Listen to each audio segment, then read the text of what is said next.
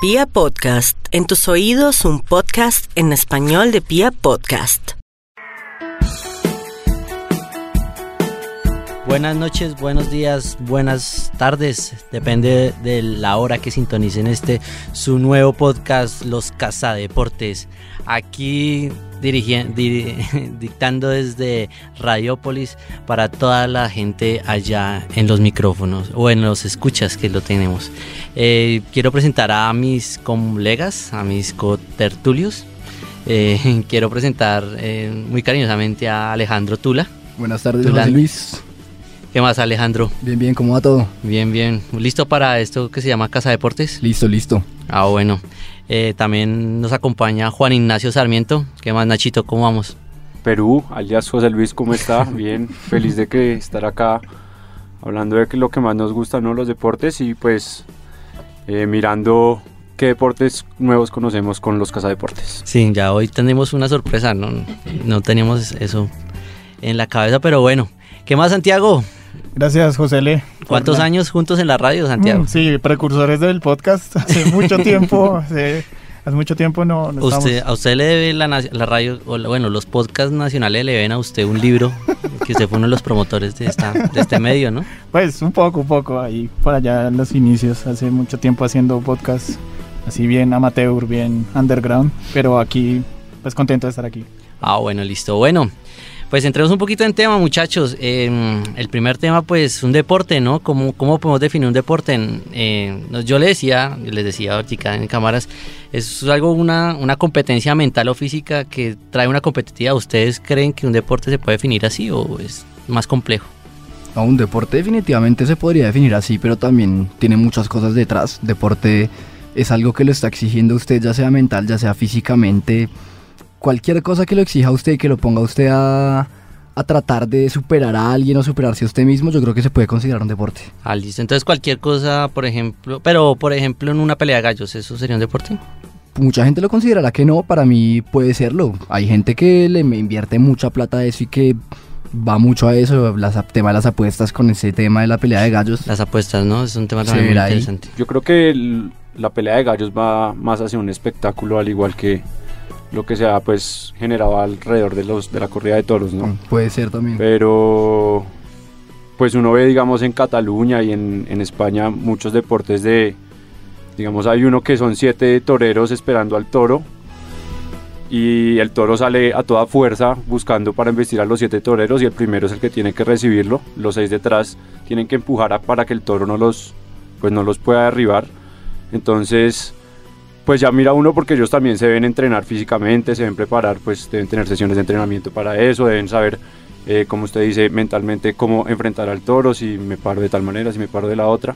Entonces, yo creo que muchas veces juegan eh, en esos espectáculos también la, la, cosa deportiva, pero si yo lo catalogaría eh, los gallos y los toros como un deporte. Con deporte, ah, bueno, ¿y Santiago qué opina? Pues del deporte, más allá es la lúdica la cuestión de la lúdica, la mm. actividad, el, tiempo libre. El homo ludens, que diría un, sociólogo alemán. Sí, exacto, lo que diría la, ciencia social sobre la lúdica y sobre, el, digamos, el, tiempo libre fuera del trabajo, ¿no? El tiempo libre, la, la cuestión de adecuar el cuerpo, del cuerpo que esté en buen estado.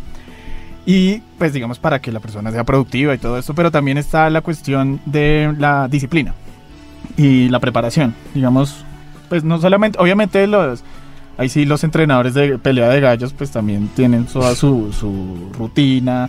Eh, el toreo, bueno, que esto es una práctica antigua, pues que ya había tenido sus... Miguel Baroní nos enseñó en, en, la caponera cómo se entrena un gallo, ¿no?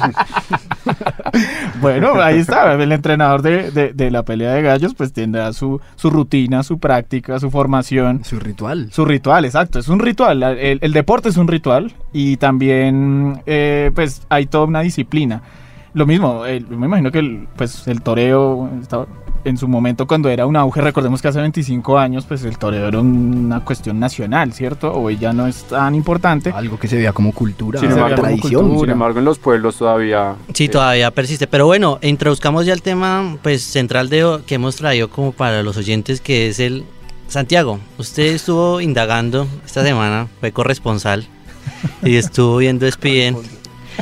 Eh, nuestro primer deporte es es algo no con animales, pero es algo relacionado con la comida. ¿O no, Santiago? Usted... Exacto, o sea, hoy en este espacio donde queremos como introducirlos al mundo de los deportes menos Convencional. menos convencionales, menos, pues digamos que no estamos acostumbrados.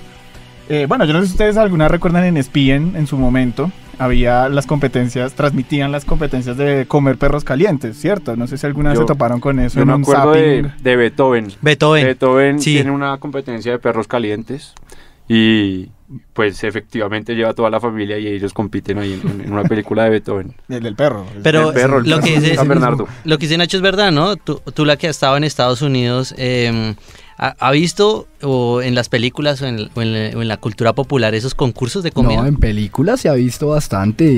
eh, Incluso si no me, si no mal no recuerdo, hay un video de Molotov en el que el tema central es una competencia de comer perros calientes y Amateur, amateur llama. amateur, amateur, exactamente. claro. Amateur, amateur. Eh, Amadeura. Entonces, pues sí, interesante este tema y uno en Estados Unidos ve muchos, muchas de estas cosas. Entonces, interesante conocerlo nada más a fondo. Pues eh, les quería comentar pues que el, el 4 de julio, que es el Día de la Independencia en Estados Unidos, existe el Nathan's Hot Dog Eat- Eating Contest. O sea, el concurso de comer perros de Nathan's. ¿Qué, qué día es, perdón? El 4 de julio. ¿El 4 de julio? El día de la de la independencia de Estados Unidos. ¿no? Eh, se celebra en Brooklyn, en el estado de Nueva York. Yo no he estado por allí, pero es como por allí cerca. Hermosa ciudad. Hermosa ciudad, sí.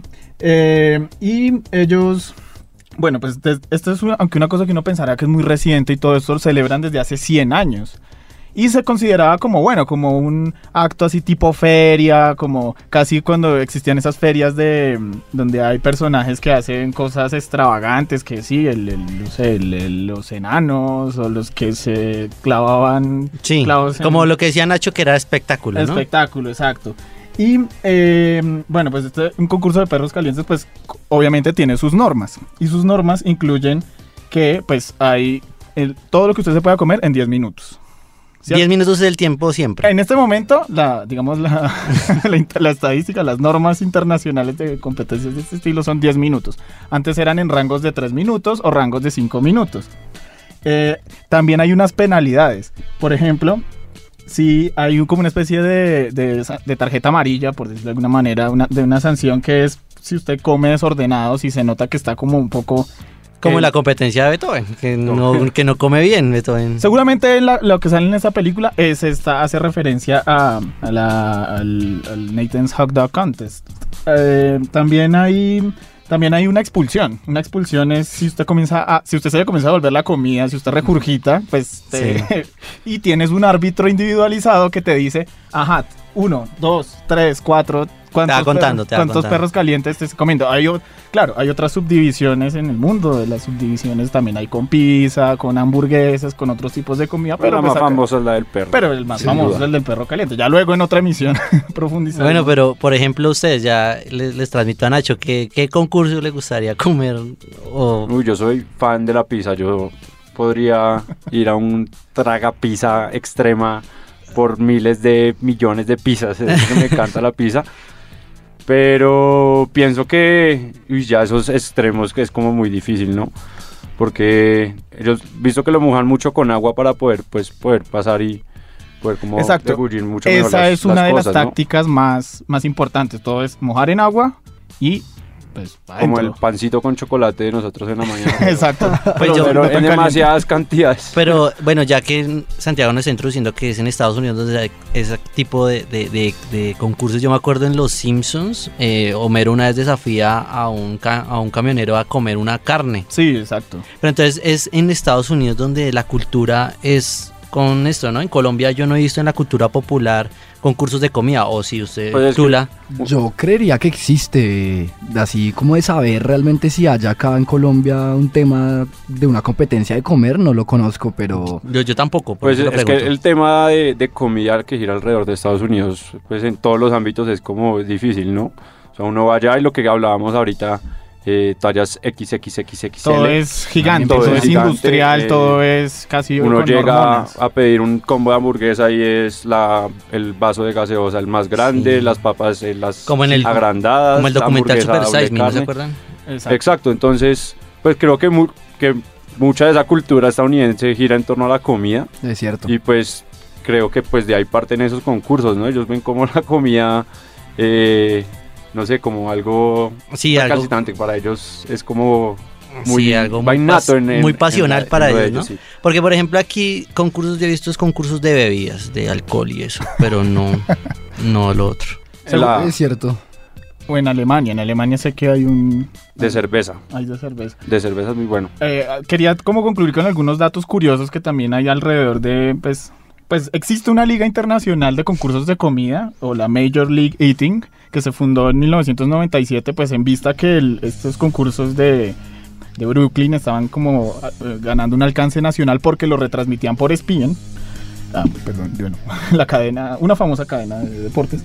Eh, deci- eh, pues ellos fundaron una liga y existe una liga profesional que pues está eh, y la International Federation of Competitive Eat- Eating esa es como la o las oficinas o los cuarteles generales de, de este deporte también esto tiene unos eh, tiene sus estrellas digamos el, el más famoso en esta en esta pues, en esta disciplina es un japonés que se llama Takeru Kobayashi eh, un tipo que ganó durante cinco años seguidos el concurso pues Es un concurso mundial, entonces, Eh, no, porque... Pues es un concurso estadounidense donde participan gente. Gente de todo Pero mundo. si, pues Kobayashi, ¿es japonés o es norteamericano? No, él es japonés, pero él vive en Estados Unidos. Y Ah, cu- ok. y, curiosamente hay... En Estados Unidos también vemos que hay cultura de todo el mundo y uno se encuentra gente de cualquier lado, de cualquier tipo de cultura que puede participar en este Pero- tipo de concursos. Tú la estaba pensando que de pronto habían clasificatorias para el concurso. Sí, por ejemplo, si. Kobayashi, si Kobayashi derrotó a, a Yamakama o a, no sé, a Takashi. Algo así para llegar a las... Pues sí hay a regionales. las grandes ligas. A las hay, grandes hay ligas. regionales y digamos como que el, el acto, el, el espectáculo central es el evento del 4 de julio.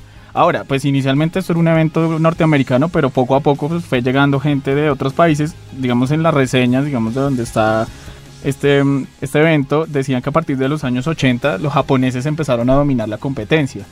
Ahí hay, por ejemplo, en mujeres, la más famosa en mujeres es Miki Tsudo, una japonesa también. O sea, entonces los japoneses también como que les gusta Les comer gusta la artículo. comidita, sí. No, pues Sí, pues, pues el sumo es, también es un deporte para ellos. Por aquello que dicen Comer. que ah, cualquier cosa que tú hagas, si lo hace un japonés, lo hará mil veces mejor.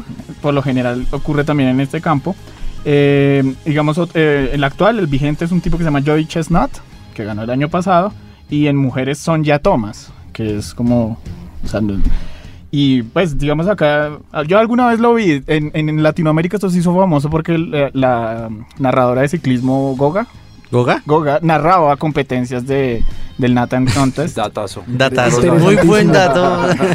Y pues bueno, ahí, y pues yo sí quisiera saber si en- acá en nuestro país hay pues gente que se dedica a esto. Y si usted, si usted, señor competidor profesional de comida de, de si usted por calientes, casualidad. llega a escuchar esto, pues bienvenido que queremos conocerlo y pues eso es lo- Bienvenido acá al podcast a, a Los- compartirnos su, su experiencia. sí, su experiencia, porque y su debe- conocimiento acerca del tema, sí. debe tener demasiadas O en el eh, caso- variables. O en el caso colombiano debe haber, quién sabe, concurso de comer piquete o pelanga o, o no sé, o concurso de comer bandeja paisa, uno no sabe. Bueno, esas son respuestas que iremos dando en Casa Talentos porque me parece muy interesante sobre todo lo que deja planteado hoy Santiago, ¿no? Sí, se abre una brecha bastante amplia de la que podemos sacar bastante contenido. Y yo creo que debe haber un colombiano. Debe haber un colombiano en algunos con un colombiano siempre aparece en algún lado. Y el colombiano aparte de todo es competitivo. Sí. Algo de tener con el alcohol, diría yo más bien. Uy, yo creo que el colombiano va a, estar, va a estar por allá en bajar toneladas de whisky o algo así. Bueno, muchachos, muchas gracias. Esto ha sido la primer Casa Talentos. Muchas gracias, Alejandro. Gracias, Perú. Muchas gracias, Juan Ignacio. De nada, Perú, y acá nos vemos en la próxima Casa Deportes para hablar de más deportes incógnitos. Y muchas gracias, Santiago. Gracias por sus datos. ¿Y cómo se sintió? No, no, pues muchas gracias por la invitación. eh, pues aquí compartiendo conocimiento y a la orden. Gracias, José. Gracias. Bueno, listo. Que tengan muy buena semana. Y esto fue Los Cazatalentos. Casa Deportes. Deportes. Eso pasa, deporte. Qué pena, no.